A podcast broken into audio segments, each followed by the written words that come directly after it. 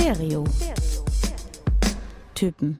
Helden der Musik erzählen ihre Geschichte. That's just straight directed to the hood. Die Menschen hinter der Musik. It's 100% me. Backstage, The essence of the Doors is like my fire. behind the scenes. Wir sagen immer ganz gerne Blumen Group und Lordy on Crack. Das sind wir. Es wird persönlich. Put your fucking money where your mouth is, man. Stereo. Typen. Ein Podcast mit Marc Mühlenbrock und Tillmann Kölner. Moin Marc, Tag Tillmann. hier knarzt schon dein, die alten Holzstühle in Marks Musikmuseum. Knarzen fröhlich im Takt zur Folge 6. Ja, wunderbar. Ich freue mich richtig wieder hier zu sitzen in dieser schönen Musik äh, gefluteten Umgebung, Ja, inspirierend. um über eine der größten Bands heute zu sprechen. Einige sagen auch die größte. Vorher noch kurz, äh, danke wieder an alle, die uns Feedback gegeben haben. Ähm, ich hab, äh, war jetzt in, auf Mallorca auf einer Hochzeit und da habe ich wirklich eine Person, die ich gar nicht kannte, kam auf mich zu und meinte so, ich habe euren Podcast gehört, die Ed Sheeran-Folge, ich bin der größte Ed Sheeran-Fan. Danach war ich leider etwas desillusioniert, weil er nicht so gut wegkam bei dir. Oh, das tut mir sehr leid. Aber ähm, das passiert halt auch. Also so ist das. Wir versuchen euch die Künstler näher zu bringen aus unserer Perspektive, Ja. weil Marc sie ja getroffen hat und da kommt das dann durchaus auch mal vor, dass vielleicht jemand jetzt nicht ähm, super abgefeiert wird. Ja, wobei es sind natürlich immer nur kurze Einblicke, die ich auch kriege. Ne? Ich würde jetzt nicht sagen, dass ich die Person jetzt irgendwie super nah kennengelernt hatte, aber für einen kurzen Moment und wie die dann so sind hinter den Kulissen, kann man schon ein bisschen feststellen. Dafür hat Kollege Gero, Simone, Grüße an dieser Stelle, Grüße. sich gefreut über die äh, Mark Ronson-Folge. Ja. Weil er großer Mark Ronson-Fan ist. Da meinte, ey, das wusste ich ja alles gar nicht, dass der aus so einer reichen Familie kommt und so. Hat sich sehr gefreut und wir freuen uns über solche Feedbacks. Ja, wunderbar. Gerne auch weiter an uns per Postkarte, Brieftaube oder äh, gesungenes Telegramm. Ne? Das hatten wir letztes Mal schon mal. Apropos gesungenes Telegramm. Jetzt kommt wieder Tillmann Kölner. Am Anfang jeder Folge greift er zu meiner äh, Fender Stratocaster. Ich schreite, ich kann mich überhaupt nicht entscheiden bei diesen ganzen Modellen, die du hier hast. Historische Gitarrenwand hier. Man müsste jetzt eigentlich getreu dieser Band, müsste man, glaube ich, Ne? eine Gibson nehmen. Ja, aber wir bleiben ja eh akustisch. Von daher ist es äh, Gibson Les Paul. Du hast halt leider nur eine Akustikgitarre, ne? Deine Karriere war sehr E-Gitarren geprägt. Ja, ja, genau. Richtig. Nur für die äh, MTV Unplugged Session damals. Diese. Nylon-Seiten-Gitarre aus Marx Musikmuseum. Und Tillmann Kölner spielt jetzt an äh, einen der, ja, wir sagen, beiden bekanntesten Songs dieser Band, um die es in dieser Folge geht. Das müsste eigentlich schon reichen.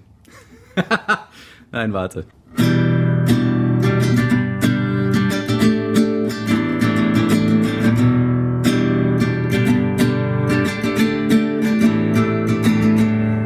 Ähm, ich muss dazu sagen, entschuldigt bitte, falls das jetzt so mittelgut klang. Ich habe wieder mit einer Pfandmarke gespielt, weil ich mein, meine Pleck drin wieder alle verloren habe. Oasis, Wonderwall, was eine Hymne, was ein Hit. Wahnsinn. Folge 6, endlich die Folge, ja, auf die vielleicht einige gewartet haben, so, weil wir es auch mal angekündigt hatten, dass wir Oasis auf jeden Fall noch machen werden. Die Fangemeinde ist einfach noch riesig heute, deswegen. Wir müssen erstmal für alle erklären, wer ist eigentlich Noel und wer ist Liam? Weil alle kennen, also, ne, die Gallaghers ist jedem Begriff, Oasis ist jedem Begriff. Man weiß, dass der Sänger so ein bisschen der rüpelhafte Typ ist und der andere irgendwie im Hintergrund eher die Songs schreibt. Liam ist der, der immer vorne steht, Ja. mit den Händen verschränkt hinter dem Rücken und singt oder auch mal krächzt und diese brüllt. unfassbare Stimme hat, genau. Genau. Aber eben äh, sind sie auch so wichtig wegen der Songs, die halt Noel schreibt. Genau, Noel hat also in den, auf den ersten mindestens drei Oasis-Alben alle Songs geschrieben. Danach war das Bandgefüge so ein bisschen gelockerter, da hat auch mal Liam einen Song geschrieben. Aber sagen wir mal, die großen Hits, die wir alle kennen, ähm, auch von jemandem, der eigentlich mit Musik gar nicht viel anfangen kann, kennt trotzdem die Oasis-Songs und die sind alle geschrieben von Noel Gallagher. Gesungen aller, allermeistens aber von Liam, außer vielleicht einer der bekanntesten Songs von Oasis, der auch jetzt so ganz gut auf den Streit passt, den die beiden äh, immer, immer noch haben. Don't Look Back in Anger, die Hymne überhaupt.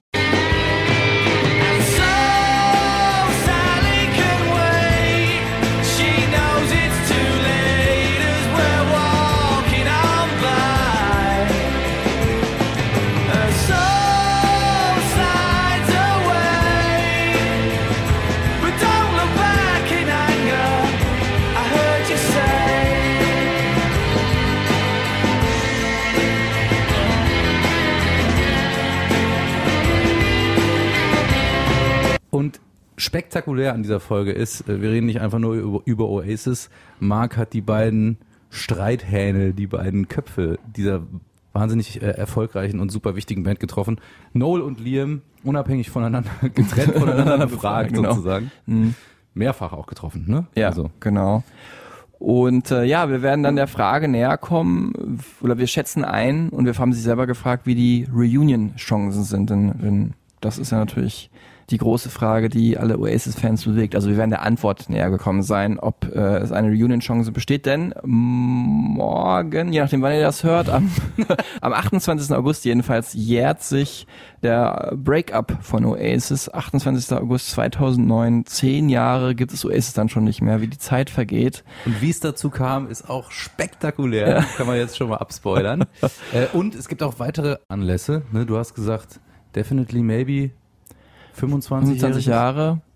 Ja, 25 Jahre, Definitely Maybe, das legendäre Debütalbum von Oasis äh, und ich meine auch schon ewig her, Wahnsinnsplatte, damals hat wirklich alles aufgewirbelt, äh, Indie-Fans haben es geliebt, selbst Dance-Musik, Rave-Fans haben es geliebt und ähm, es ist schon so lange her, einige haben ganz vergessen, äh, wie das damals war. When something's so real, it's so fragile with just a little bit of an ego. You know what I mean? I've, that, that's one thing I've got to like try and come to terms with. That something was built on reality and real fucking was real, real, real. So all ended very like. I sometimes sit there and wonder, was it fucking real at all? You know what I mean? Nein, äh, sorry, äh, Liam, wir wissen nicht, was du da genau mit gemeint hast. Am Ende fragt er nochmal, you know what I mean.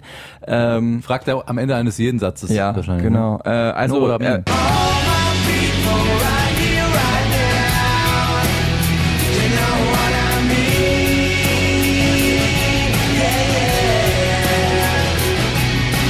er hat er gesagt, ey, es war alles so groß, so larger than life sozusagen. Ähm, er weiß manchmal gar nicht, ob das wirklich alles so genau so passiert ist. Ne? Es gibt auch weitere aktuelle ähm, äh, Vorkommnisse, wegen derer man über diese Band auch auf jeden Fall reden kann. Die Foo Fighters haben gerade beim Reading Festival gespielt und eine Reunion gefordert auf der Bühne mit einer Petition.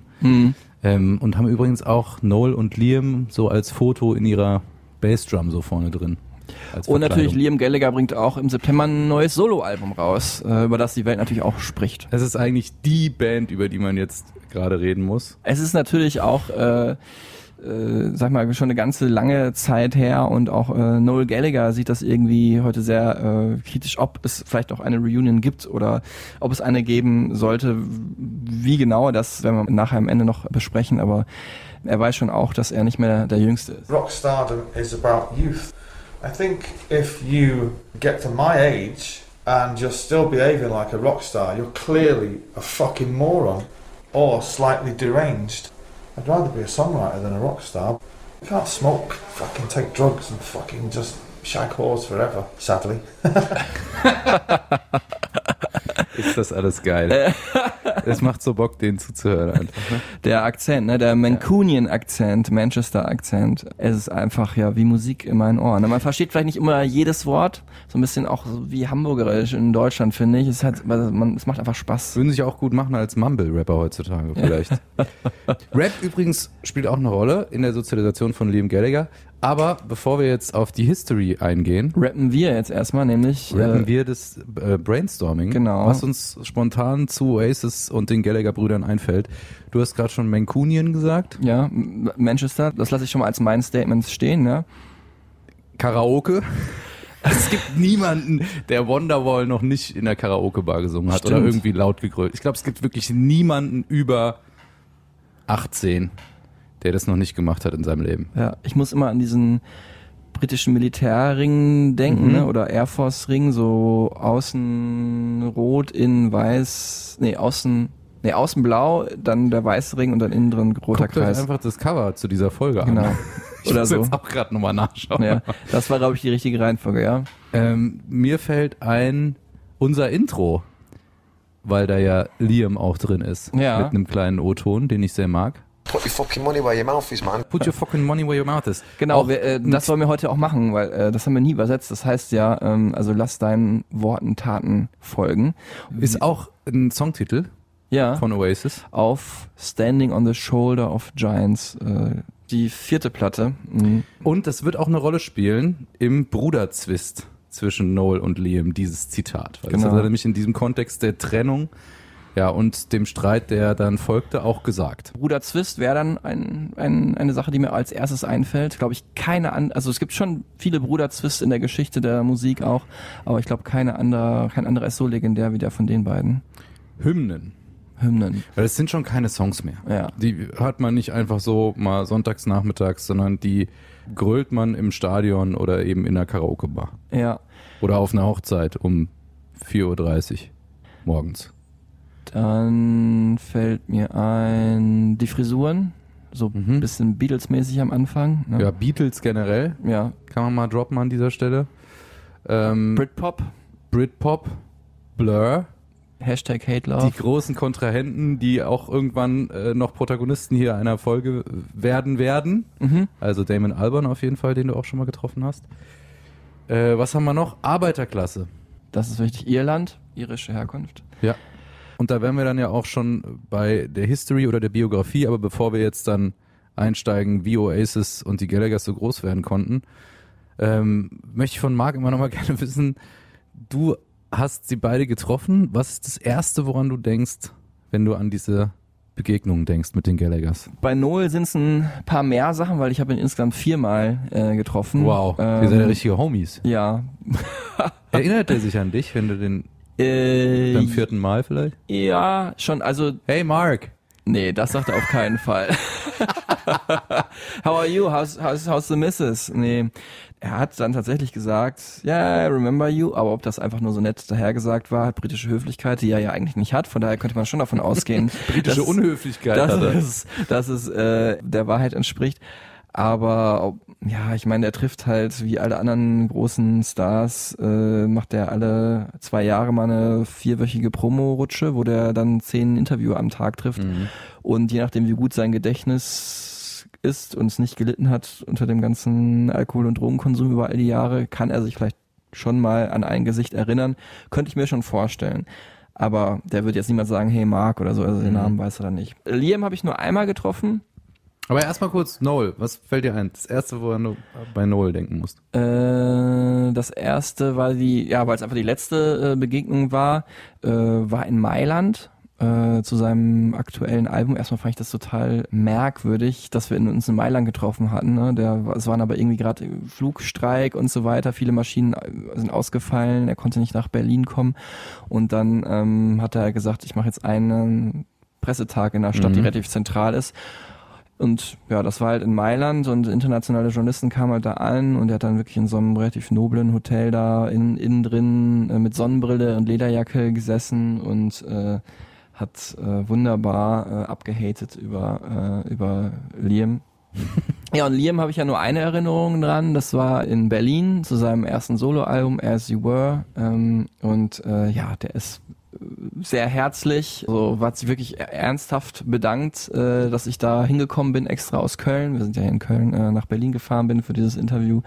Ja, super äh, euphorisch und hibbelig, aber jetzt nicht nur wegen mir, der ist einfach so von der Art. Ne? Er ist da wirklich auf dem, So aufgekratzt. so ja, ein ja, so aufgekratzt und äh, hat erstmal gesagt, Should we have a bit of a fucking party tonight? weil nämlich abends noch das Konzert anstand von ihm, ein Solo-Konzert in äh, Berlin. Should we have a bit of a fucking party tonight? Ja, genau. Wow. Das waren auch ungefähr so 15 Wörter in zwei Sekunden, Mhm. ne? alles so ein bisschen mit, miteinander vermischt. Ja, und dann ist er irgendwie, sitzt er so auf seinem Sofa und rutscht da irgendwie so hin und her, ne? Also wirklich so wie so ein nervöser Hund, so ein bisschen so. Dann ist er so ganz nah dran, auf einmal lehnt sich so vor und ist dann fast so in deinem Gesicht. Und dann ist er wieder auf einmal ganz weit weg, lässt sich zurückfallen äh, ins Sofa rein und dann mittendrin in der Antwort steht er auf und macht irgendwas, wenn ihn irgendwas so aufregt. Und so natürlich, wenn man nämlich über Noel Gallagher dann redet. So, Mhm. ne? Und äh, ja, also ansonsten war der aber genau so, wie ich mir ihn vorgestellt habe. Also das ist oft ist nicht immer so. Ne? Manchmal ja Photoshop und was weiß ich alles sehen die Künstler ganz anders aus.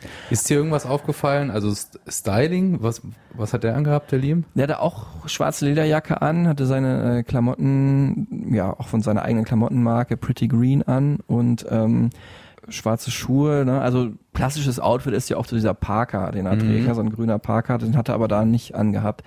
Das Einzige, was ich wirklich überraschend fand, der ist äh, ja Was würdest du sagen, wie groß ist der? Also ich habe den ja auch mal live gesehen auf der Bühne. Ich würde sagen so, so wie ich, so 1,78 oder so. Ja, stimmt, genau. genau, ja, stimmt, genau. ja, ich hätte, also ich habe den auch mehrfach, mehrfach live gesehen, auch mit Oasis und vielleicht habe ich es mir nur so eingebildet, weil ich natürlich auch Fan bin und man steht so unten und schaut dann so hoch Mhm. und ne, da entsteht so eine übermenschliche Größe dadurch.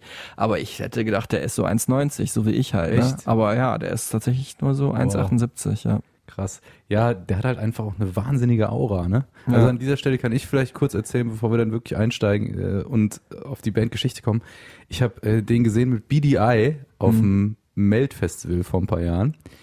Und das war halt so nicht der beste Slot. Also es war noch hell auf jeden Fall.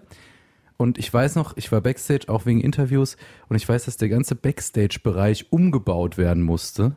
Mit so Wänden rein und so einem extra Gang, weil Liam the fucking Gallagher hatte keinen Bock, irgendwie Leute zu sehen. Ja. Und alle Künstler haben sich drüber aufgeregt und meinten so, ey, das ist jetzt echt so ein Ausnahmezustand da Ja. hinten, weil alles für den umgebaut werden muss.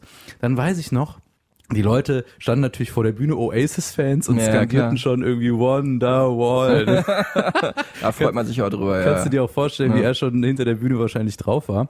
Und ein Roadie hat die ganze Zeit dieses Mikro eingestellt. Aha. Weil ähm, man muss ja wissen über äh, Liam Gallagher, der hat eine ganz bestimmte Art, ein Mikro zu singen. Und zwar äh, steht er immer so leicht vorgebeugt, die Hände auf dem Rücken. Und da muss das Mikro natürlich eine ganz besondere Höhe haben. Und da sind zwei Roadies rumgelaufen, so Bühnenhelfer, mit so einem Maßband. Und haben das wirklich super lang, also echt so zehn Minuten haben die da dran immer wieder so rumgemessen und das so nachjustiert. Das ist, glaube ich, echt wichtig. Und dann kam Liam Gallagher auf die Bühne. Das erste, was er macht, Mikro verstellen Oh. und anfangen zu singen, weißt du? Und da wusste ich jetzt nicht, haben die einfach einen riesen Fehler gemacht und alle werden danach gefeuert? Also, ich wollte gerade sagen, da wird auf jeden Fall am Ende des Tages noch jemand gefeuert worden sein. Oder er macht es halt aus Prinzip. Einfach, weil er es kann. Kontrollfreak. Das ist äh, eine schöne Geschichte, die ihn auch sehr gut beschreibt. Und dann war er auch nicht so gut drauf, weil halt eben die ganze Zeit diese Oasis und Wonderwall äh, Sprechchöre kamen. Ja. Und ich glaube, das fuckt schon richtig ab. Aber dann lass uns doch mal jetzt wirklich auf die History mal kommen. Einfach mal kurz abreißen, wo die herkommen, die Jungs, wie Ja, das alles kam. Ich habe mir diesmal gedacht, machen wir es ein bisschen andersrum. Wir fangen mal mit der Aktualität an Okay. und äh, sagen, wo die heute stehen und dann kann man wiederum rückschließen, wo die herkommen und dann gehen wir wieder nach vorne. Okay, Machst ich bin gespannt, wie du das Okay. vorgestellt hast. Erstmal ist es so, dass die heute schon wirklich ein anderes äh, Leben leben. Ne? Liam Gallagher ist jetzt nicht arm, ne? hat aber auch vier Kinder von vier Frauen und ähm, muss die halt versorgen. Und das wurde natürlich auch alles in der britischen äh, Presse breit getreten und darunter hat Liam Gallagher auch ein bisschen gelitten. Ne? War da wirklich wie so ein äh, gebranntes Kind, war er jahrelang nicht wegen Musik in Schlagzeilen, sondern halt eher, weil er irgendwelche Kohle äh, verprasst hat oder weil er halt ähm, mal wieder verklagt wurde von einer Ex-Frau und so. It's not just rock stars that have turbulence in their life. You know what I mean? I know florists, I know chocolate makers, I know watchmakers, I know fucking, I know badminton fucking players. You know what I mean? Everyone has personal traumas in their life, and some of it your own doing, and that. And that's just the way it is. You know what I mean? And you just got to get on with it, aren't you? And apologise and try and make up for it. You know what I mean? Ich glaube, der hat auch noch seine Millionchen da auf dem Konto und zu. Hause auch. Hat natürlich auch so Aces halt noch viel Kohle, aber hat die, glaube ich, auch, weil er ein bisschen lebemännischer ist als sein Bruder. Also nicht, dass der das nicht wäre, aber ordentlich verprasst. Aber er sieht halt in äh, Noel Gallagher, der ist halt schon ein Multimillionär. Warum? Dazu werden wir gleich noch kommen, das wirst du uns auch noch ein bisschen erklären. Aber ähm, Noel Gallagher hat da ähm, Geld in dreistelligen äh, Bereich. Ja, und äh, das, das wirft Liam ihn halt auch vor, nämlich dass er den Kontakt zur Street, zur Mancunian Street verloren hat. I love Noel Gallagher. I love all my family, man, without a doubt. But there's two. I see there's two Noel Gallaghers. There's one in the show business world, and there's one who, there's one who I was in a band with years ago. The one that I was in a band with years ago, I love dearly, but now I, find him very, he's very um, artificial. You know what I mean? He's living in, he's celebrity obsessed. I think that's not what Oasis was about. You know what I mean? And obviously he's not in Oasis, but I just find it. He's certainly. It seemed two different, very two different people. You know what I mean? Liam regt sich hier drüber- drüber auf, dass sein Bruder Noel äh, einen Celebrity-Lifestyle Mhm. lebt. Man weiß von ihm, dass er einen Fuhrpark an Karren hat, Noel, Mhm. dass er Häuser zum Beispiel auf Ibiza auch hat und also verschiedene Anwesen, Mhm. wirklich Geld auch verprasst im großen Stil. Es gibt die Story, dass seine Gitarren erste Klasse fliegen und eigene Sitze haben. Das hat er bestimmt selber kultiviert. Ja, das ist auch natürlich Legendenbildung Ja. und, und Rockstar-Schrott, den man sich da irgendwie auch teilweise ausdenkt. Aber es wird Geld aus dem Fenster gesch- rausgeschmissen, weil es äh, in Unmengen da ist bei Noel, weil Noel eigentlich alle Songs von Mhm. Oasis, also alle Hits auf jeden Fall geschrieben hat und eigentlich alle Songs bis zum dritten Album. Äh, auf, Inklusive, und das sind ja die erfolgreichsten. genau. Und dann durfte Liam auch mal irgendwie einen Song platzieren Mhm. auf dem Album, bei dem Noel dann gesagt hat, hat er nur gemacht, weil er ihm auch mal Ein Stöckchen die, die wollte. Möglichkeit geben wollte, einen selbstgeschriebenen Song auf ein Oasis-Album zu packen. Ähm, und da muss man einfach dieses Thema Tantiemen mal kurz anreißen, weil wer der Songschreiber ist, wenn ihr zum Beispiel bei Spotify in unserer Supertunes-Liste schaut, die wir wieder anlegen werden zu Oasis, dann werdet ihr, wenn ihr da klickt auf Songinfos, dann werdet ihr sehen, dass da immer bei Autor Noel Gallagher steht. Und wenn das da steht, dann bedeutet das, dass der einfach den größten Teil des Kuchens von der Kohle bekommt, die damit eingespült wird. Also jedes Mal, wenn irgendwie Wonderwall irgendwo läuft, dann Ob du es anklickst oder ob es im Radio läuft, dann Genau. klingeln die Kassen. äh, fließt Kohle aufs Konto von Noel.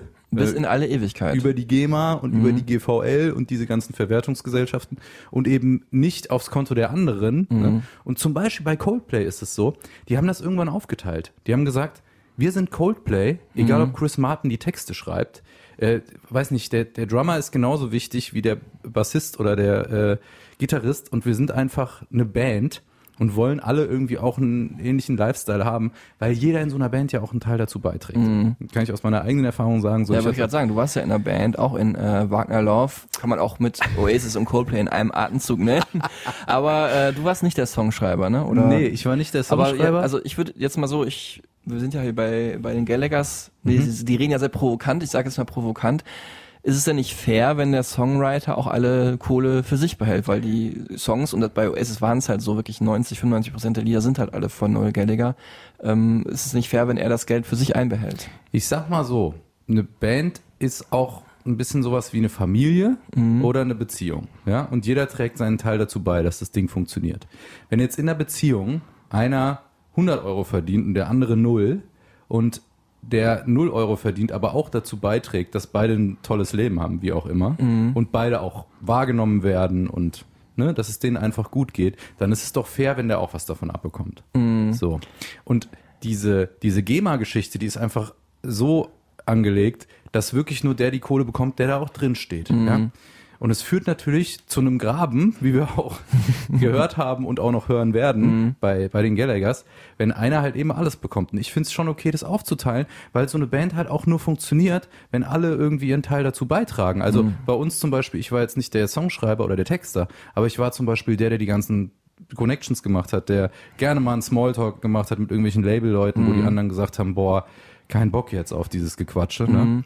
Den brauchst du genauso wie den, der immer die Klappe hält und einfach dafür sorgt, dass alle sich verstehen. Ne? Äh, oder wie den, der äh, auf Fotos super gut aussieht und vielleicht mal einen lustigen Spruch bringt oder so. Ne? Oder dann die zündende Idee hat für ein Arrangement. Also deswegen ist eine Band halt eine Band. Kann ich nochmal verweisen auf die Red Hot Chili Peppers, die für mich so der Inbegriff der Band sind, ne, wo jeder so ein eigener Charakter ist und seinen Teil dazu beiträgt. Da finde ich es dann auch okay, das fair aufzuteilen. Ja, wobei die die Songs natürlich auch zusammenschreiben. Aber gut, die anderen sind ja auch nicht ohne Kohle davon gekommen. Die kriegen natürlich von Festival auftreten und äh, irgendwelchen Werbedeals und was auch ich, was weiß ich auch immer natürlich ihren großen Anteil oder von Plattenverkäufen. Aber schau mal kurz, wer noch in der Band überhaupt ist. Man vergisst es äh, Man relativ muss schnell. wirklich auch mal über die anderen reden. Also Noel Zumindest und die nächsten Liam sind nicht allein Oasis. Genau. Äh, ganz wichtig für die Band, noch ein, äh, ein Kumpel von denen von Anfang an, äh, Paul Arthurs, genannt Bonehead. Wer äh, kennt die nicht? Ja. Der Name sagt schon, ein äh, Glatzkopf. Das ist halt der andere Gitarrist noch. Der ist auch ähnlich, sag mal, prollig drauf äh, wie die Oasis-Brüder und hat dann auch mal, in, in, wenn die Brüder sich mal wieder gestritten hatten, hat er denen mal so ein bisschen, äh, so ein, hat auch mal so ein Machtwort gesprochen, dass halt jetzt mal Ruhe ist. Also Auch wichtig, so jemanden in der Band zu haben, ne? Gerade bei so zwei Streithähnen wie den Galaxies. Genau, dann ist es gut, wenn es einen gibt, der dann entscheidet. Dann auch wichtig, du hast gerade schon erzählt, jemand, der ruhig ist und einfach nur durch seine Anwesenheit alle anderen beruhigt. Das war also äh, Gixie, oder nee, ich spreche es falsch aus. Äh, die äh, Manchester oder die Iren sagen äh, Guixie, komischerweise. Das war ähm, Paul McGeegan äh, am Bass. Und dann, ja, mit den Drummern haben Oasis da so ein bisschen ihre Problemchen gehabt. Am Anfang hat auch ein Schulfreund mit reinbezogen, Tony McCarroll, der auch auf dem ersten Album durchgehend gedrummt hat. Und dann aber irgendwie hat Noel gesagt, den schmeißen wir jetzt raus, weil ähm, er kriegt's einfach nicht hin. Ne? Kann man natürlich sagen, das ist irgendwie ein bisschen hart vielleicht, aber andererseits, ich meine, wenn du so eine Vision hast mit so einer Band, und ich meine, man muss auch jetzt sagen, die Songs sind jetzt nicht die allerschwersten der Welt. Ne? Ich kann es jetzt nicht so genau sagen, aber es ist jetzt nicht Nee. irgendwie Pink Floyd oder Radiohead oder so. Und da ist jemand, der kriegt's einfach nicht hin. Irgendwann verzweifelst du auch und dann sagst du einfach, ey, Toni, du hast es gut gemacht bisher. Du kriegst ja auch weiterhin deine Kohle, ne, vom, und so weiter, aber das war's jetzt. Witzigerweise, zwei lustige Sachen, wurde er bei diesem Live Forever Video, wurde er beerdigt, obwohl das ja weit vorher war, Ach, bevor echt? er gefeuert wurde. Ja, da haben die halt einen aus, einfach aus Spielerei da irgendwie im, im Backyard beerdigt und haben die halt ihn ausgesucht und dann, was ich aber noch für lustiger finde, als dann äh, Some Might Say die Single Nummer eins wurde, dann sind die bei Top of the Pops aufgetreten, dieser wichtigen UK Musikshow. Die es da in Deutschland auch gab und so ein bisschen trashige Ära. Ne? Ja, genau. In England natürlich die Musik besser, deswegen die Show auch besser. Und Oasis haben da eine Woche aufgetreten mit Tony McCarroll an den Drums und dann, ja, eine Woche später waren sie wieder da, weil der Song wieder Nummer eins war, ne? Und dann war halt dann der neue Drummer schon da. Alan White am Start, genau. Okay. Und äh, den hat er auch nur eingestellt, äh, also der musste gar nicht vorspielen, ne? Nur hatte den schon mal bei irgendeinem Gig da abgecheckt und der meinte, solange du jetzt nicht irgendwie 200 Pfund zugenommen hast und scheiße aussiehst, bist du bei uns in der Band.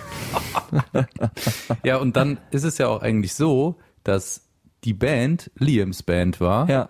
Am Anfang The Rain hieß, ne? Ja, genau. Und ich glaube, es war irgendwie so, Noel kam von irgendeinem Schüleraustausch oder so, ich weiß gar nicht mehr, oder aus irgendeinem Urlaub und fand wirklich seinen Bruder Liam, der jüngere Bruder, fand den vor in einer Rockband. Und dann dachte sich Noel natürlich, hm, also ich, der spielte ja Gitarre schon ewig, ne? Hat wirklich lang, schon mit 13 angefangen oder so Gitarre zu spielen. Dachte sich, ja, will ich auch. Ja, also die eigentlich wussten beide insgeheim, was der andere eigentlich will. Liam hatte, ist halt so ein Redelsführer-Typ gewesen, ne? Also ähm, der hat halt da so eine Band um sich gesammelt. The Rain, ja, du hast gerade gesagt. Ich finde auch diese, dass sie immer sowas mit Wasser halt haben, auch Ja. ganz witzig. Und äh, der wusste aber auch, dass Noel ein Kinderzimmer nebenan da seit Jahren an irgendwelchen Songs tüftelt, so, ne, aber irgendwie nicht damit rauskommt. Noel hat sich da nämlich am Anfang erstmal für die Sicherheitsvariante entschieden. Ich bin jetzt erstmal hier Roadie bei den Inspiral Carpets.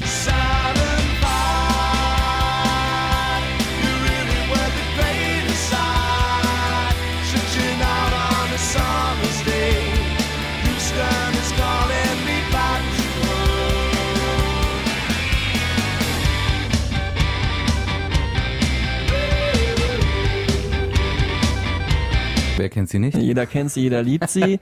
Das ist so eine, ja, Rave-Rock-Band gewesen. Am Anfang war ja Rave der Begriff ja eher so auch für Bands aus Manchester Ja. hat das bezeichnet. Also vom New Wave zu Rave so ein bisschen, oder? Ja, genau, so Ende der 80er, Anfang der 90er. Primal Scream ist somit die bekannteste Band und dann Inspiral Carpets sind jetzt nicht so bekannt. Und kam dann, glaube ich, Noel dann eher von dieser, von der Tour mit der Band zurück und hat dann, wie du gerade gesagt hast, gesehen, oh, jemand eine Band und dann haben die sich beide so arrangiert. Ja, und dann hat Noel gesagt, wie es in seiner bescheidenen Art der Fall ist, klar, ich mache bei eurer Band mit, aber nur, wenn ich der Chef bin. Und dann hat Liam gesagt, okay, du kannst alle Songs schreiben, dann haben sie sich irgendwie darauf geeinigt. Ne? Ja. Und Liam hat dann gesagt, er möchte aber, dass diese Band Oasis heißt, benannt nach einem Spielort, ähm, wo er mal die Stone Roses, glaube ich, gesehen hat. Ja. Und da hatte er ein, ein Poster in seinem Zimmer. Die haben irgendwie in der Location gespielt, die Oasis hieß. Ja, und da- den Namen fand sie cool, ja, genau. Also merkt man auch, der Einfluss Stone Roses war auch immer ein wichtiges Thema für Oasis. Genau, auch eine bekannte Rave-Rock-Band, ne? so wie die Inspiral Carpets, Genau. die nicht ganz so bekannt sind. Das alles fand statt in einem Arbeiterumfeld in Manchester. Ne? Ganz klassisch. Die Eltern waren auch nicht reich. Ähm, Mutter, drei Söhne, also es gibt noch einen anderen Bruder, der keine große Rolle spielt in der ja, der, Musikgeschichte. der älteste Bruder eigentlich, ne? der natürlich dann auch bei der Mutter geblieben ist, äh, als die sich, also die Eltern leben getrennt, schon äh, super lange. Und der Vater ist hat irgendwann die Familie verlassen, beziehungsweise die Mutter hat den Vater verlassen, der Alkoholiker war und auch gerne mal handgreiflich wurde anscheinend, häuslich. Ähm, und hat die Kinder dann mitgenommen.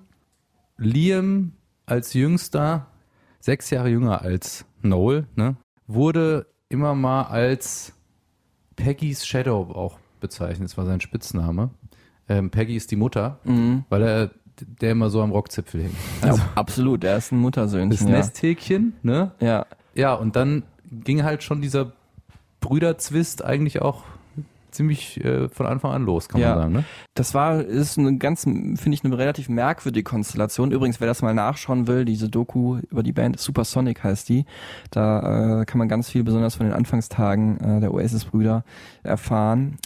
Und ähm, ja, Liam eigentlich der Jüngste, aber auch der mit der größten Fresse. Der war so so ein Redelsführer. Ähm, eigentlich, äh, er war eher der äh, King der Schule bei sich. Jeder kannte Liam Gallagher da, ähm, was ja eigentlich ein bisschen merkwürdig ist. Normalerweise denkt man, der Älteste ist das, aber der Älteste, der Paul, ist halt so ein ja relativ zurückhaltender, einfach gestrickter Mhm. Typ, sage ich jetzt mal. Und äh, ja, Noel ähm, war eher so ein Loner-Typ, ne? Sagt Liam auch über ihn. Er saß halt viel zu Hause, hat seine Musik gehört, äh, Stone Roses, Beatles, ähm, Led Zeppelin und so alles so Bands, äh, Kings, die ihn dann nachher auch äh, geprägt haben und hat dann halt schon langsam angefangen, da an seinen Songs zu basteln und Natürlich, was bestimmt auch mitentscheidend war für diese Situation, war, dass, du hast es gerade schon gesagt, der Vater gewalttätig wurde, vor allem wenn er getrunken hatte und warum das so war, man weiß nicht, aber er hat sich immer dann nur Noel gegriffen und ihn halt verprügelt. Mhm. Heute sagt Noel Gallagher auch darüber, also entweder verdrängst du das und lebst damit oder du besuchst 40, 50 Jahre einen Therapeuten und erzählst die Geschichte immer wieder und immer wieder. Er hat sich für Ersteres entschieden.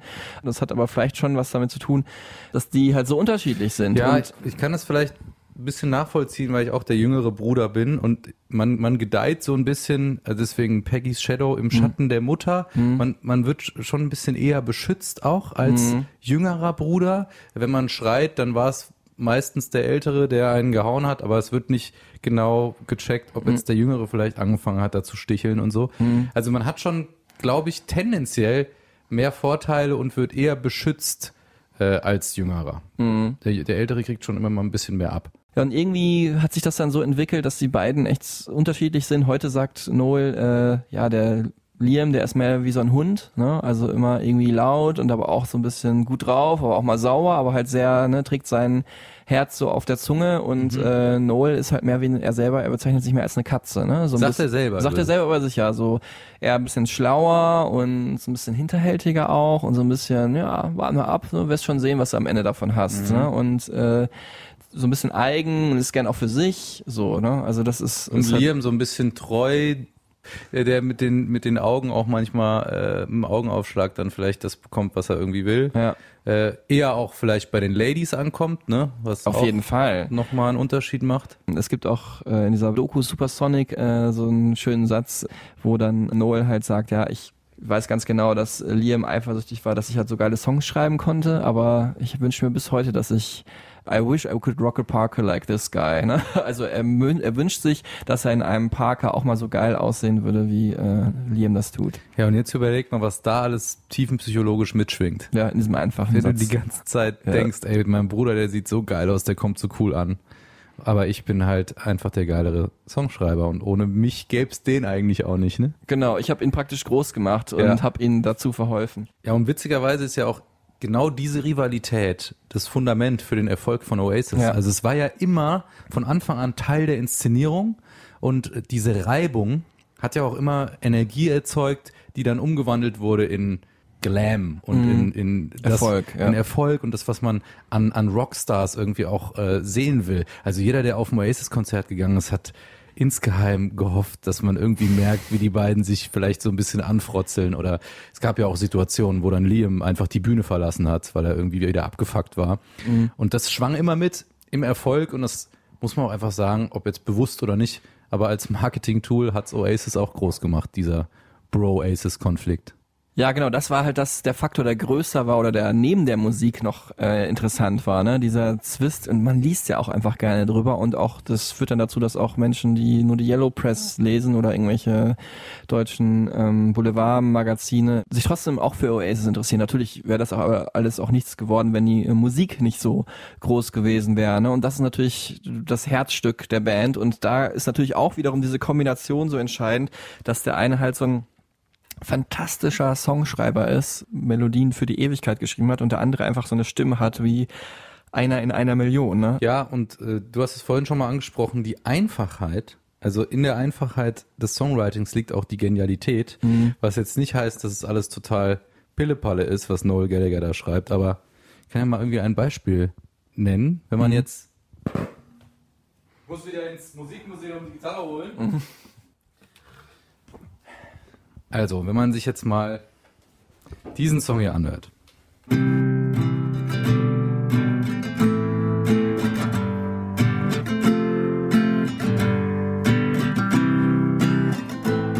I'm free to be whatever I.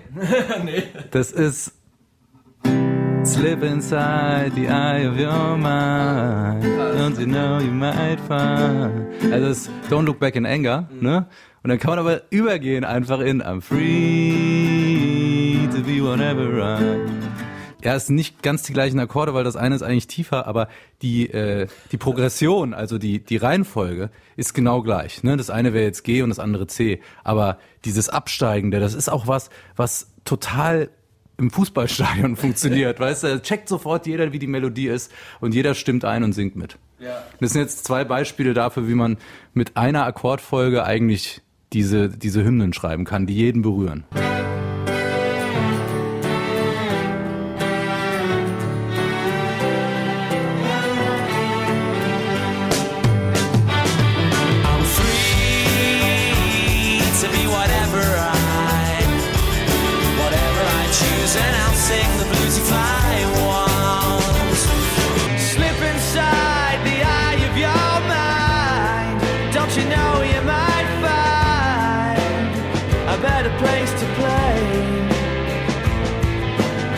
Ich bin demystifiziert, genauso wie die äh, Freundin von dir bei Ed Sheeran.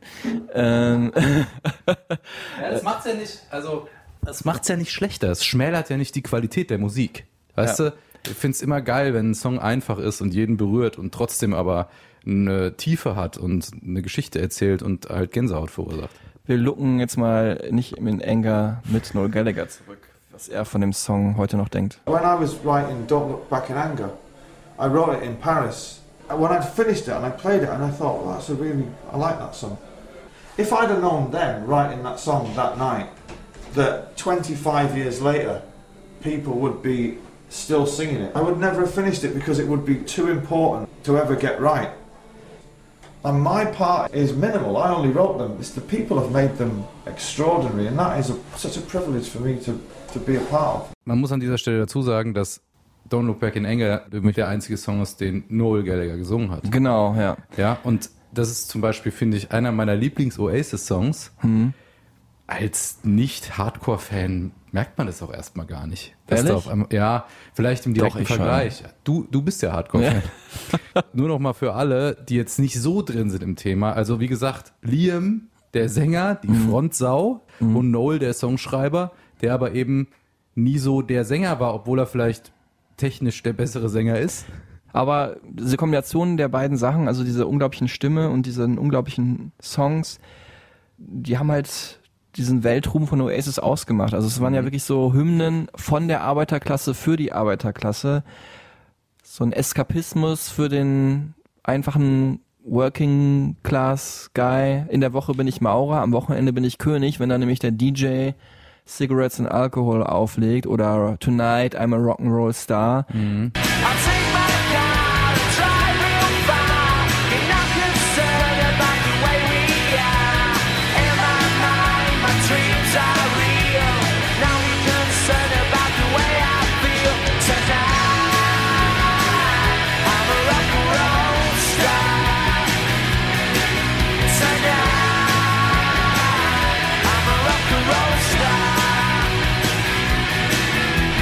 Es war einfach so eine positive äh, Träumerei, die die Gallagher's da äh, ja, Musik bedient, gegossen haben. in Musik ge gegossen und bedient haben. Ne? Also auch irgendwo das Gegenteil von Punk aus den Ende der 70er, Anfang 80er Jahre, wo ja immer irgendwie auch eine Energie da war, aber die war immer gegen irgendwas.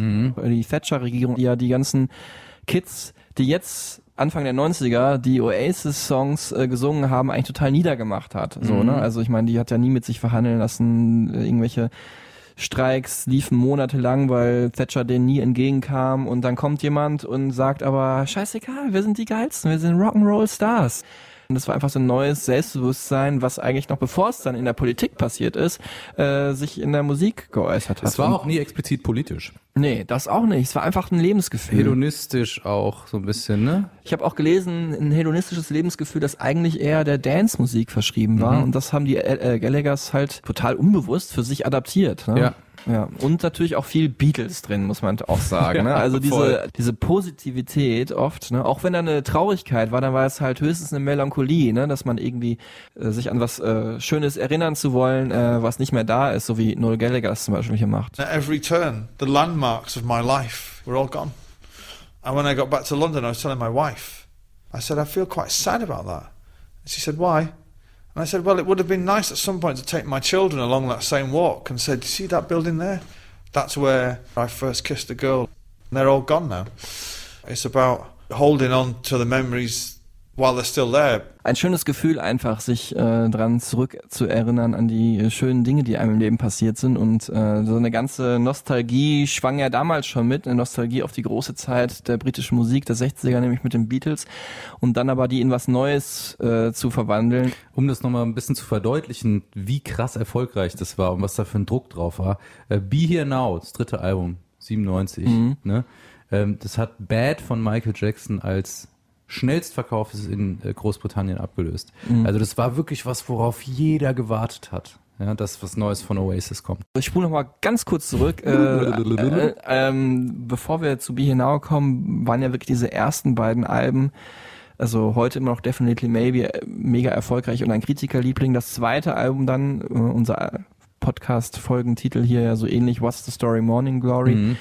Dann der Bestseller äh, in, im 20-Millionen-Bereich bis heute verkauft. Ich glaube 22, 23 Millionen sind's Und Oasis wurden immer größer, immer erfolgreicher. Ja, haben dann äh, in Napworth gespielt, zwei Konzerte nacheinander, ausverkauft. Inzwischen war Britpop nicht irgendwie nur das, was Noel Gallagher zu Hause im stillen Kämmerlein gespielt hat, sondern Britpop war eine Marke. Überall war der Union Jack drauf. Und ähm, schön ist es ja auch, wenn da nicht nur der Bruderstreit da ist, sondern wenn man mit einer anderen Band dann so einen Konkurrenzkampf kreiert. Äh, dass es doch schön wäre, wenn man so die, die prolligen Arbeiterkids von Oasis aus dem Norden gegen die äh, etwas ja, sophisticated Studenten, Bildungsbürger, Kinder aus dem Süden, nämlich Blur, äh, aus London antreten lassen würde und hat dann halt so ein bisschen halb künstlich, halb war es aber auch so, so ein, so ein äh, Streit kreiert und äh, Ja, Noel Gallagher hat ja zum Beispiel mal gesagt, dass Damon Albarn von Blur sich mit HIV infizieren und sterben soll. Ja, genau. Also, Also so ganz absurd äh, auch. Absurd und es muss auch irgendwas äh, dahinter sein. Heute übrigens beide äh, gut befreundet und Noel war sogar auf dem letzten Gorillas Album äh, der Band von äh, Damon Albarn mit drauf und die beiden gehen auch ab und zu mal ein, ein Bierchen trinken.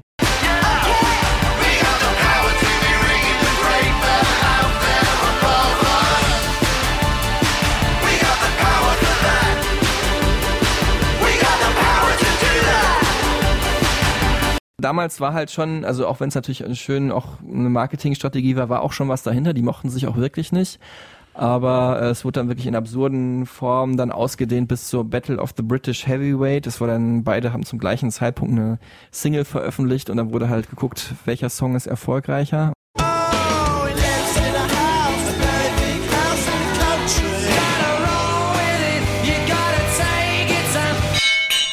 Das äh, war dann halt Country House von Blur, wenn, wohingegen dann aber Oasis dann sozusagen, wenn sie die Schlacht verloren haben, haben sie den Krieg gewonnen, nämlich ihr Album What's the Story Morning Glory Run ist heute bis heute ein Bestseller und das Blur-Album war nicht ganz so erfolgreich. Äh, Aus dieser ganzen Situation heraus wurde man immer größenwahnsinniger oder hedonistischer und da hat Noel Gallagher halt äh, dann in seiner Bescheidenheit Folgendes formuliert. Und zwar auf, das muss ich sagen, bei einem MTV-Interview. Äh, das ist jetzt kein Ton von uns, aber den spielen wir jetzt trotzdem mal ein. You ask me if I'm happy? Listen, I've got 87 million pound in the bank. I've got a Rolls Royce. I've got three stalkers. I'm about to go on the board at Manchester City. I'm part of the greatest band in the world. Am I happy with that? No, I'm not. I want more. Ja, da merkt man halt auch diesen Größenwahn. Mhm. Äh, es war ja auch, Kokain war ja auch ein großes Thema bei Noel Gallagher Ja. zu der Zeit, der war ja wirklich abhängig. Und dieses ganze Thema immer größer, immer mehr. Er hat sich zum Beispiel auch einen Pool bauen lassen, obwohl er nicht schwimmen konnte.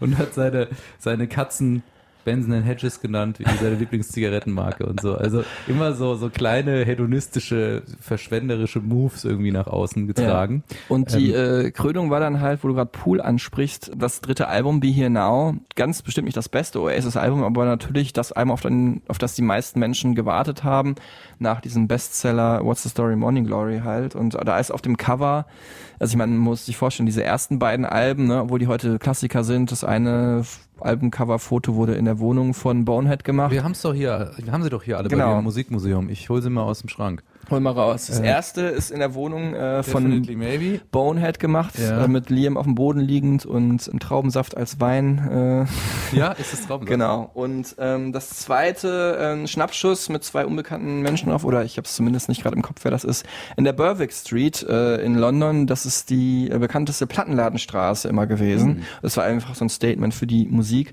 Ja, und beim dritten haben wir gedacht, äh, nee, wir machen es ein bisschen anders diesmal. Wir holen uns mal so einen Rolls Royce und äh, so eine äh, Vespa und mieten hier so ein so eine Mansion an irgendwo äh, und versenken aber den Rolls im Pool äh, und äh, Ist machen das alles echt oder ist das? das ist alles echt, ja. 97 war Photoshop noch nicht so ein großes Ding, ne? Ja, das ist, ist glaube ich, eher ein Statement auch, dass es, dass, dass man wirklich so diese ganzen Sachen drauf platziert, so auch ein bisschen als Reminiszenz an dieses erste Album, wo dann ja auch äh, im Fernsehen äh, The Good, The Bad and The Ugly Leaf oder hier ein Foto von Burt Bacharach äh, noch zu sehen ist oder von bekannten Fußballern, die von Manchester City, äh, die die Wow. Gallagher-Brüder so lieben. Aber halt ja, bei Be Here Now war das alles ein bisschen äh, dekadent. Okay.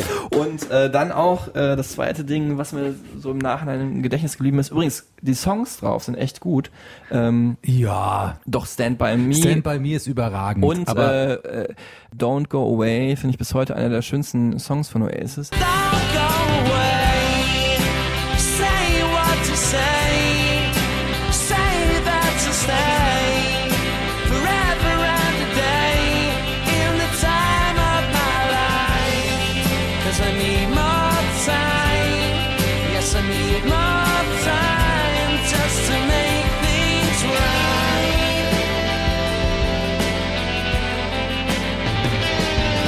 Alle Songs sind sechs Minuten, sieben Minuten lang. Totales, typisch, also ein, als äh, das klassische Statement für ein größenwahnsinniges Cokehead-Album.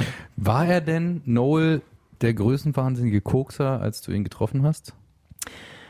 Nee, äh, Noel war und ist einfach ein super unterhaltsamer Typ, halt auch wie sein Bruder halt auch, nur auf eine andere Art und Weise. Wenn Liam einfach so ein Proll ist, der Spaß macht, ist er halt so ein, jemand mit so ganz linkischen, ironischen, zickigen Humor hat.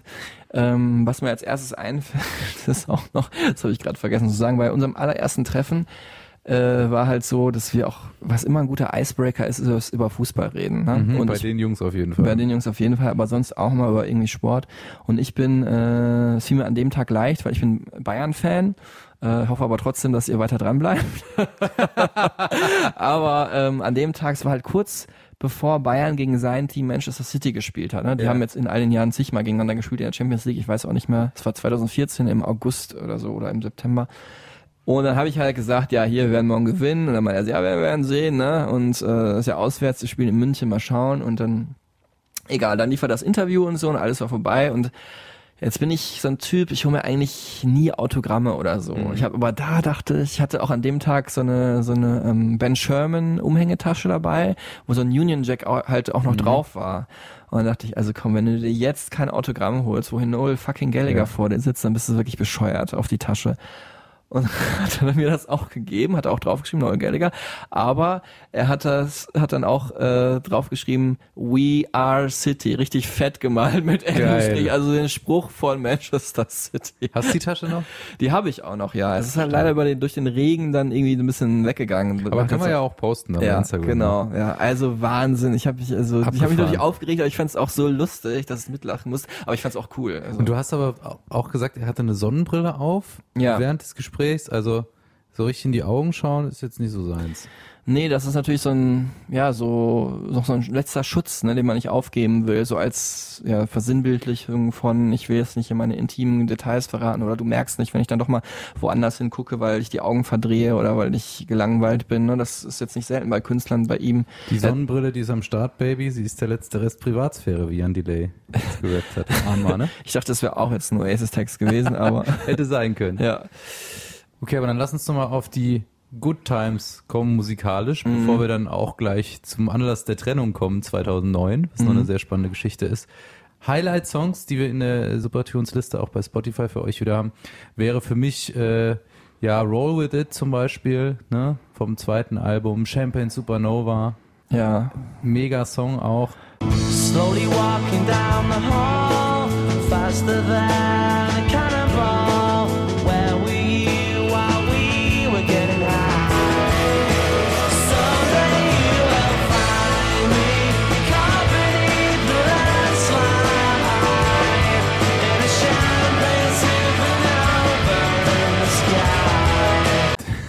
Also ich muss echt sagen, ich kann Wonderwall halt nicht mehr hören, ne? Also da bin ich genau äh, konträr zu dir. Auf Okay. dem Gegenteil. Übrigens auch Noel Gallagher hasst auch Roll With It, kann ich dir sagen. Ja. Der sagt halt heute, das war halt diese Battle of ähm, Britpop, ne, mit Mhm. Blur.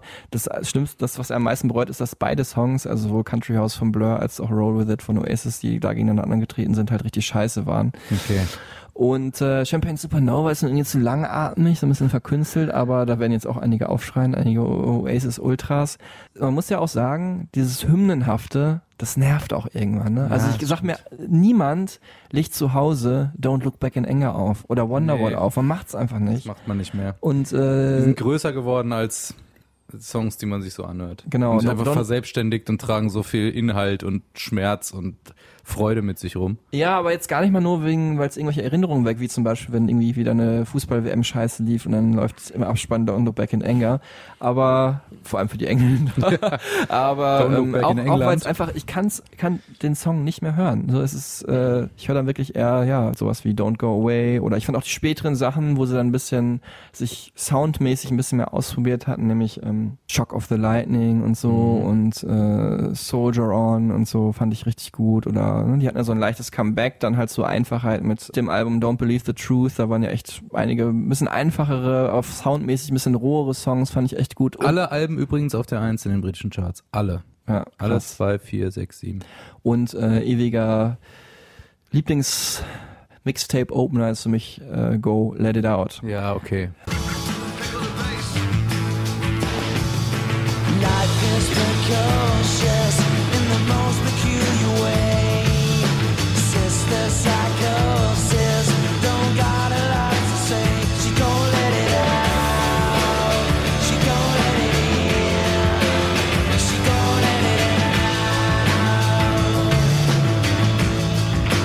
Also man, man merkt, man kann schön zurückschauen auf die geile Zeit mit Oasis. Äh, wirft natürlich auch die Frage auf, ob man Oasis heute noch braucht und warum es überhaupt erstmal Oasis nicht mehr gibt, das sagen wir gleich, aber zuerst mal schaut auch Liam Gallagher nochmal zurück.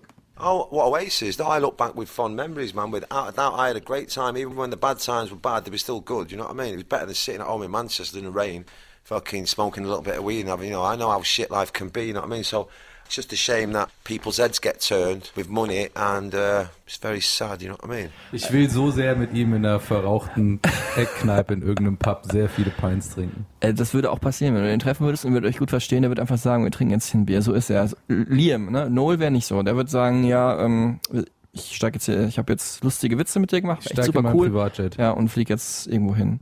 krass. Und äh, aber was er auch wieder am Ende sagt, ne, also er hat's, Liam Gallagher hat's nicht ganz verwunden, auch wenn er sich gerne an Oasis erinnert, er hat doch irgendwie doch mal die Spitze immer gegen seinen Bruder, dass er den äh, People's Heads get turned, damit meinte halt Noel, dass er den irgendwie, dass er irgendwie vom Geld halt verwöhnt wurde und Mhm. äh, halt irgendwie einen anderen Weg dann eingeschlagen ist. Ne? Jetzt muss man auch sagen, Noel Gallagher vor zwei Jahren ist er 50 geworden und hat dann auf seiner Party dann äh, hat er eingeladen, äh, Madonna war da, Bono war da und Damon Albarn.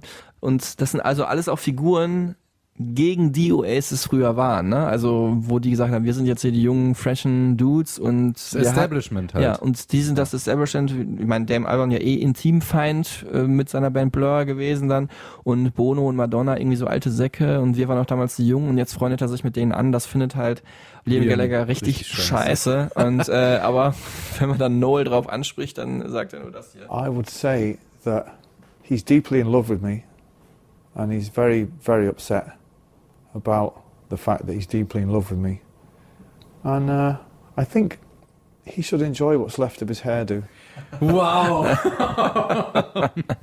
ist das geil. Ja, also äh, er liebt mich einfach nur und äh, er soll lieber von Glück sagen, dass er noch so viel Haare hat und dass er damit noch ganz gut aussieht. Er was ist was nur- das Einzige ist, was er noch hat. Er ist nur sauer, weil er mich ja so sehr liebt. Das Ja. ist noch fast, fast noch geiler. Ja.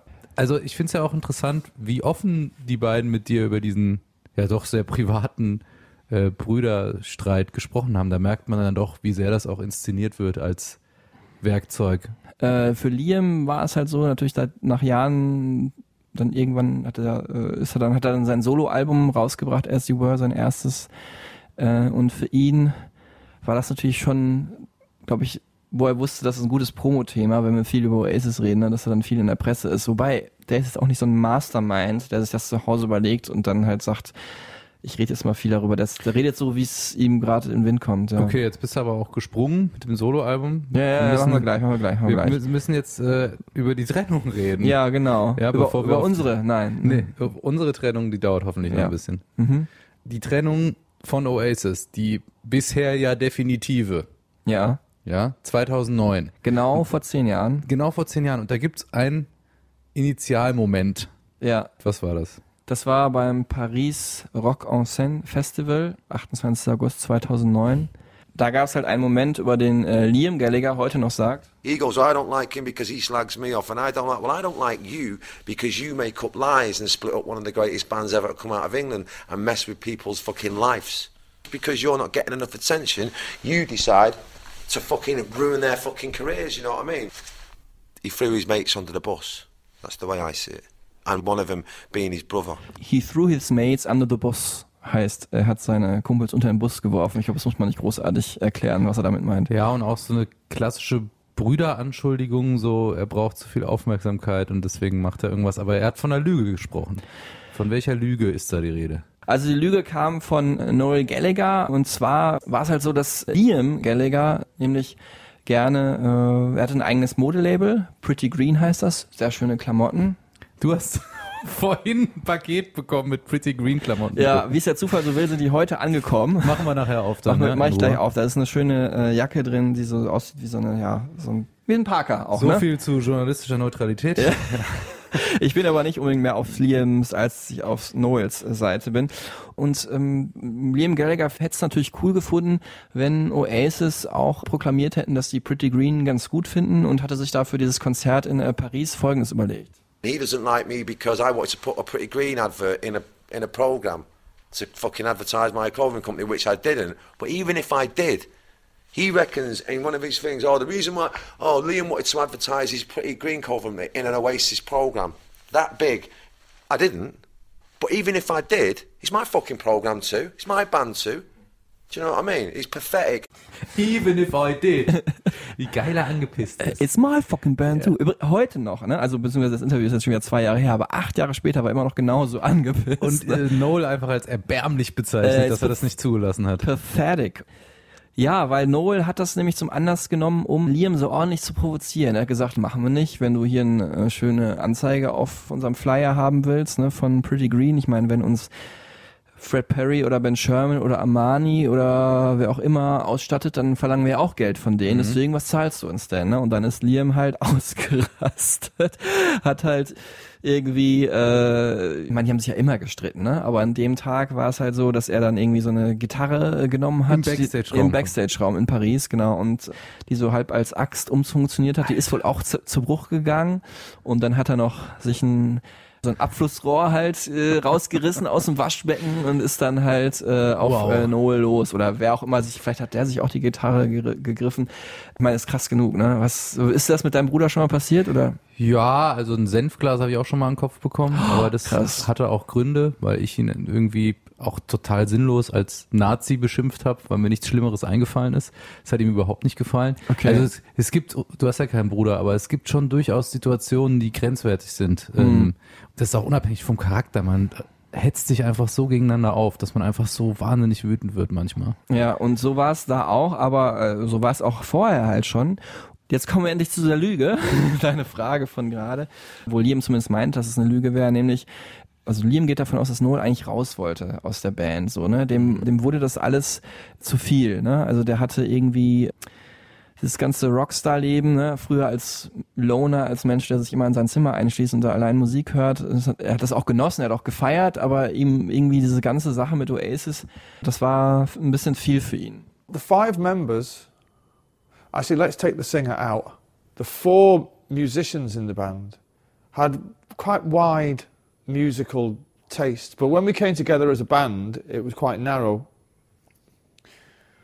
I feel, rightly or wrongly, that we were kind of dictated by the um, environment which we played. We played in stadiums, so we were a stadium rock band, and it was great.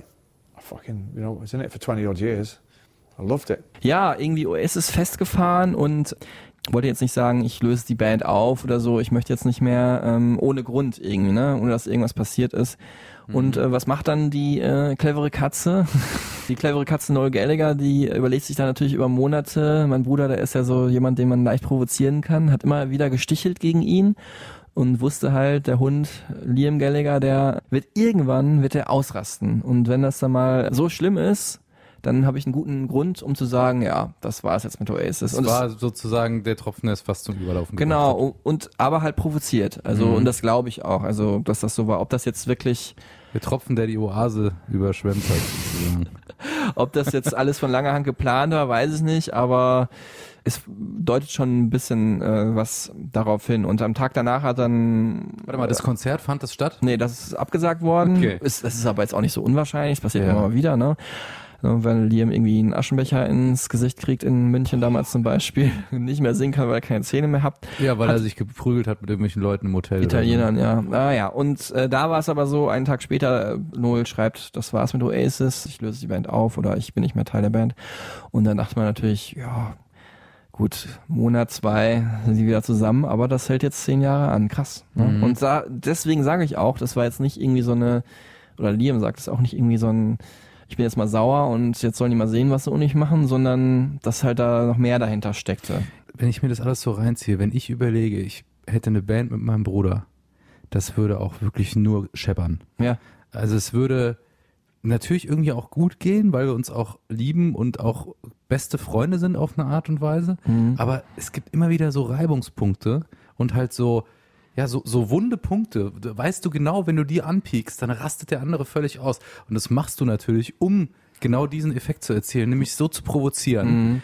Und das machst du halt immer wieder, um dich auch gegenseitig zu beweisen und zu behaupten voreinander. Ne? Ja. Okay, dann haben sich Hund und Katze gefetzt im Abflussrohrgate, nennt man es so? Plumgate? Plumgate, wird es tatsächlich so genannt? Äh, Ich glaube, ich habe es mal gelesen, tatsächlich den Begriff, ja, oder Okay. ich habe es mir irgendwie ausgedacht. Ähm, von da an getrennte Wege, Solokarrieren. 2009 August. Ja, so halb. Äh, erstmal natürlich mussten sie sich auch sammeln, wobei Noel überraschend schnell schon am Start war mit neuen Sachen. Ne? Wahrscheinlich, gut, er ist auch der Songschreiber, ist natürlich einfacher für ihn.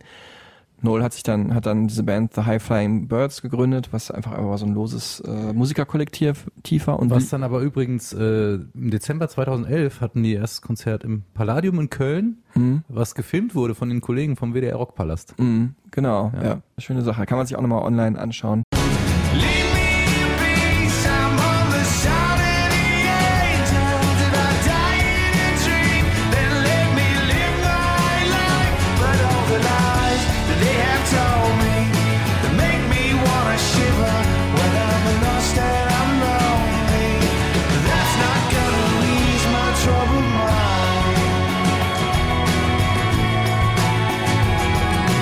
Das Schöne für ihn war halt, das war total frei und freigeistig. Er konnte wirklich machen, was er wollte. The reason why I'm in, in the music business is so I can do what the fuck I want. This thing that we're doing now, we're on a spirit of adventure, and that's it. And you're gonna fucking like it. You're gonna fucking like it. Ja, haben wir auch äh, Diese getan. Bescheidenheit ist Ja. immer wieder sympathisch auch. Hat dann sogar auch ein Album, äh, weil der Produzent, den er wollte, der hatte keine Zeit. Ähm, David Holmes, der hat dann das dritte Album der High Flying Birds produziert und Dave Sardi ähm, hatte auch keine Zeit, der das erste Album produziert hat. Hat dann gesagt, ja, mache ich das jetzt mal alleine, ne? Gut wie ich bin. The main difference is this. When you listen to a track with a producer, the producer will go, Yeah, it's cool, but maybe we might have to work on that bit again and that bit. When I'm listening to a track that I've done, I'm listening to it going, Well, I'm a fucking genius. I think this is the best song that's ever been written. I think it definitely sounds like the best thing I've ever heard in my life. Okay, stark. Ganz bescheiden. Gutes Selbstverständnis auch wieder.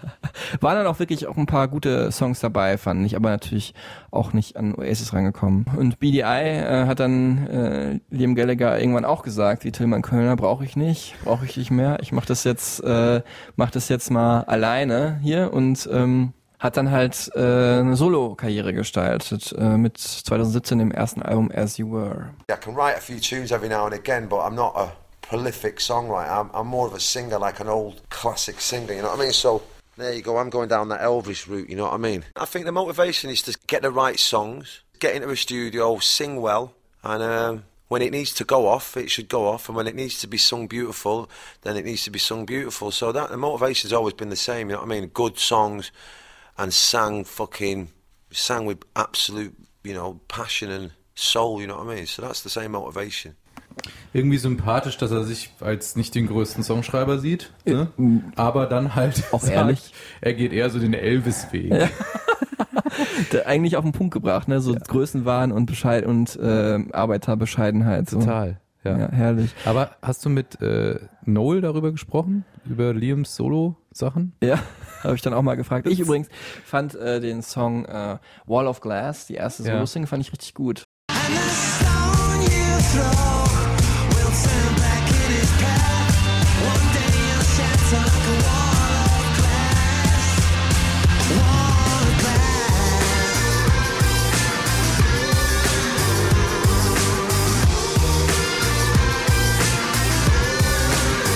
Guter Song, aber äh, Noel äh, eine andere Meinung. Would it surprise you if I said I'm not a fan? I've heard Wall of Glass and the one that sounds like uh, Adele bellowing into a bucket. I've heard that one. And uh, if you like that kind of thing, better than the Beatles, though. I'm, I'm, so I'm told. No? I've been told it's better than the Beatles. I've been told some of it is better than Oasis. Also überraschend fand Noel ist gar nicht so gut jetzt, die Solo-Sachen von Liam. Was hat er gesagt, diesen Vergleich mit Adele? Bellowing into a bucket, also irgendwie so halb bellen, halb brüllen in so einen Eimer rein. Ah ja. Nett Schön auch. blechern aufgenommen.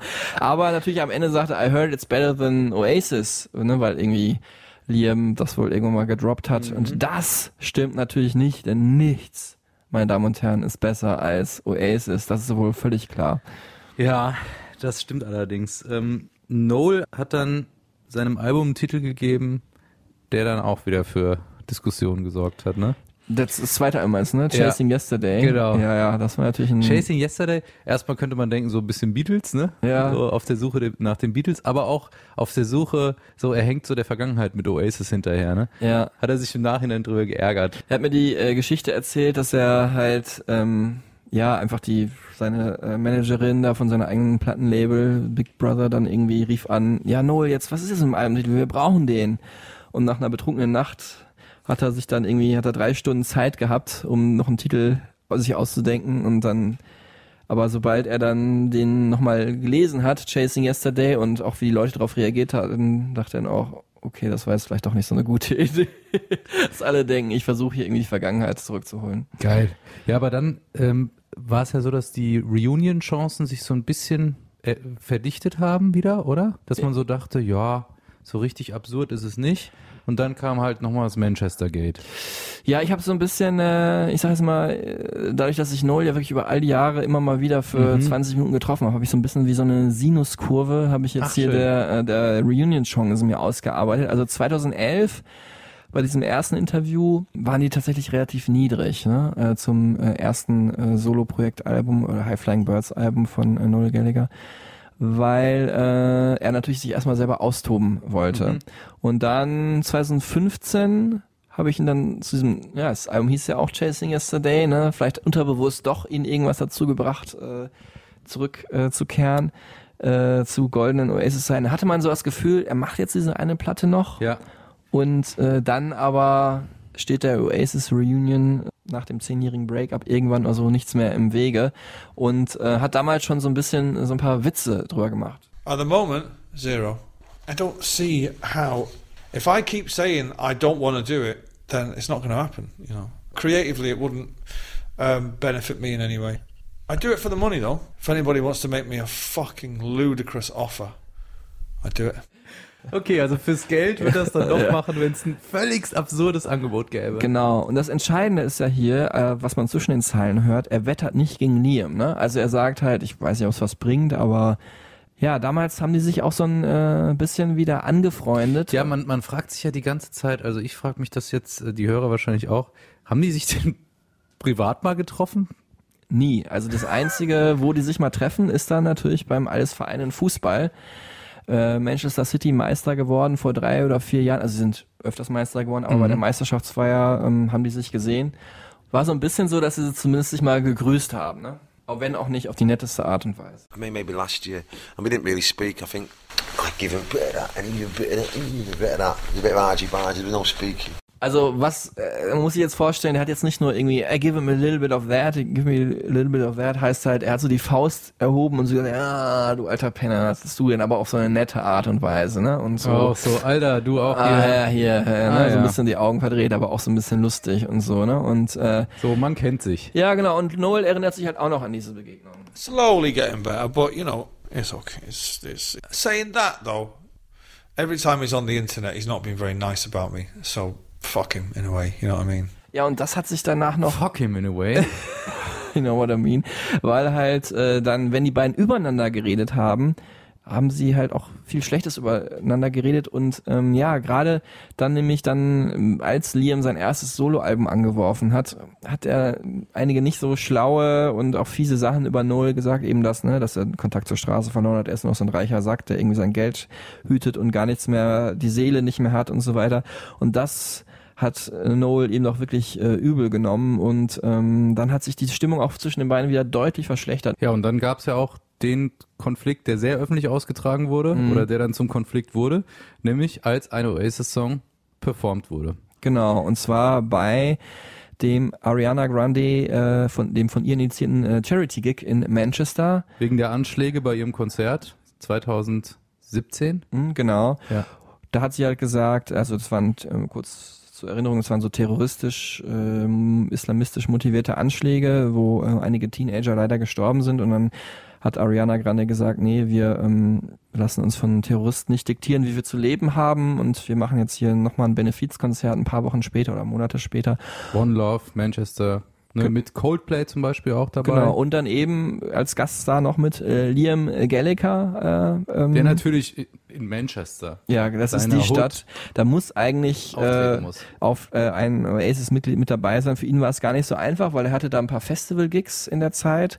Ist dann extra äh, von Deutschland mit einem Jet oder so rübergeflogen nach Manchester, um da möglichst schnell am Abend dann noch ähm, zu sein und dann halt mit Coldplay zusammen Songs zu performen, nämlich Live Forever zum Beispiel.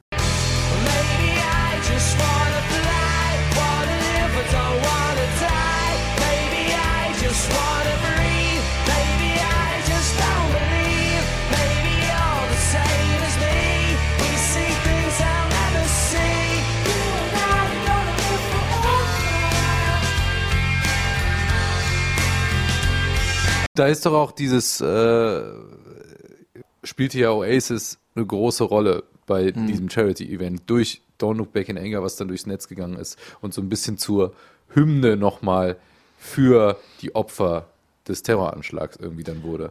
Genau, ein wunderbares Statement, tolles, toll, wenn Musik sowas äh, schaffen kann und es kann Musik auch viel besser als irgendwelche Redner oder Reden. Und das interessanterweise ja, obwohl der Sänger dieses Songs, nämlich Noel Gallagher, in dem Zeitpunkt da im Urlaub in Italien war, also nicht heimgeflogen ist. Und das ist eine Sache, die fand sein Bruder gar nicht so toll. He didn't know, naughty boy. He didn't, and I think he should have, mate. There's no two ways about it, you know what I mean? The guy's on holiday, he should have got back off his fucking ass and flown in. Put your fucking money where your mouth is, man. Get on a fucking jet. Tell your kids, your missus, I'll be back tomorrow morning. I'm getting off with my guitar to go and play Don't Look Back in Anger for the beautiful people of my hometown. But he didn't. Shame on fucking him, as far as I'm concerned. Embarrassing. Kriege ich aber auch Gänsehaut, muss ich sagen. Erstmal, er muss das einfach machen. Ne? Also er sagt, es gibt überhaupt keine Diskussion. Sein Bruder für die wunderschönen Menschen in Manchester. Mhm. Und da äh, ist ja auch unser Zitat drin aus unserem Intro, put your fucking money where your mouth is. Ne? Mhm. Das hast du nochmal übersetzt. Wie? Wie übersetzt man das? Lass deinen Worten Taten folgen. Genau. Und Einfach mal zeigen, wo man herkommt. Das ist ja das, was Liam Noel die ganze Zeit vorwirft. Mhm. Dass er halt sich verändert hat, dass er sich abgewandt hat von der Arbeiterklasse. Mhm. Und Liam ist halt bei den Leuten, singt den Song, alle singen den Song.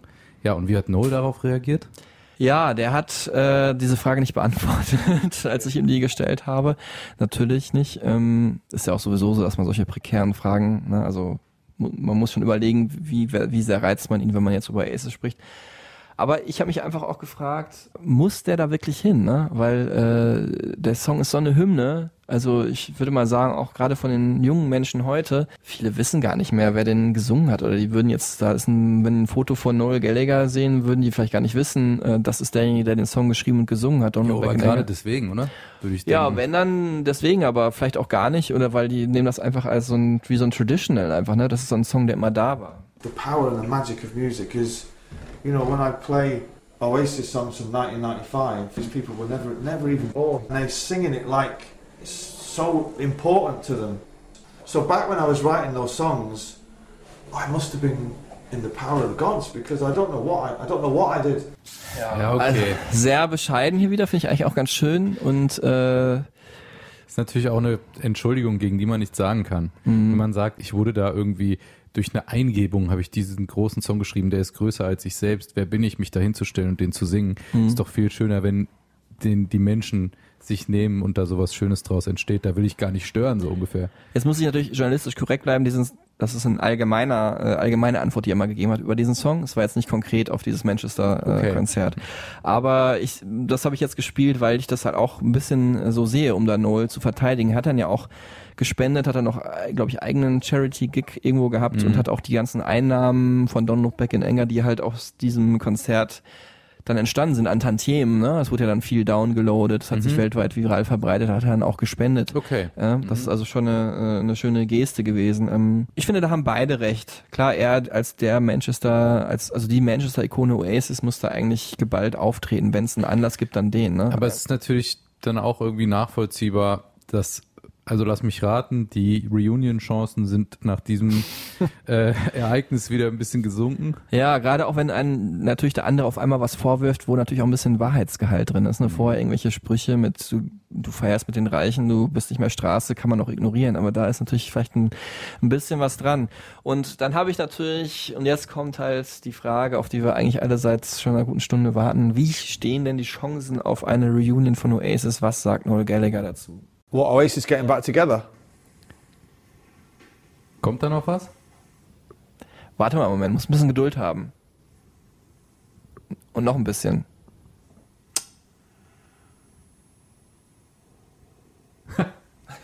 I would say not. what do you think? I wouldn't say at this point. I don't think so. No, I think we did all that there was to do. And I'm not someone that goes back on my word, ever. Wie geil er dich auch dann fragt. Ja, erstmal handgestoppte 14 Sekunden, wo er wirklich nur im Raum umherguckt, um zu symbolisieren, dass es auch dem letzten deutlich wird, ich habe keinen Bock auf diese Frage. Aber ich feiere mich auch gerade dafür, dass ich dir so eine lustige Antwort drauf gebe. Und dann fragt er mich halt auch, ja. Was meinst du denn? So.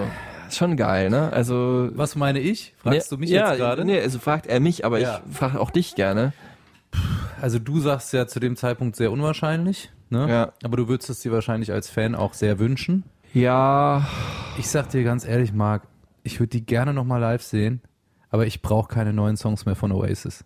Es ist alles geschrieben, es ist alles gesagt. Sagt er auch alles selber, gesungen. ne? Ja. Und so sehe ich das auch. Was willst du da noch machen? Ich glaube auch mit dem Rockstar-Status und diesem Mythos, den die sich aufgebaut haben, sich jetzt nochmal auf die Bühne zu stellen, das kann eigentlich nur irgendwie uncool werden. ach, auf die Bühne, glaube ich, das würde schon geil. Natürlich weiß nicht, so wie nicht. früher. Das können die Stones machen, bis sie 100 sind. Die ziehen das ja auch irgendwie sehr tapfer und sehr eindrucksvoll durch. Ja, aber bei denen, war- also bei OS ist einfach so eine andere Energie so dabei, ne? So ein bisschen mehr, also klar, New, hatten die Stones wahrscheinlich auch in den 60ern, aber die sind halt, man ist ja mit denen gealtert sozusagen, oder die sind gealtert, hat das mitverfolgt.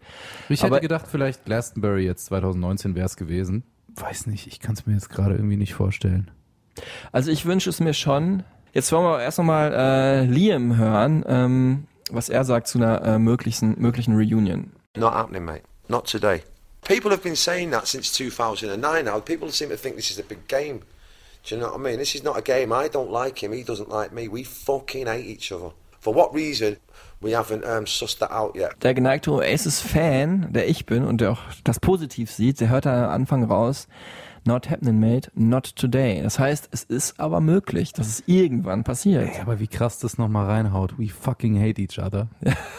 Wobei er am Anfang äh, ja auch gesagt hat, I love Noel Gallagher. I love all my family, man, without a doubt.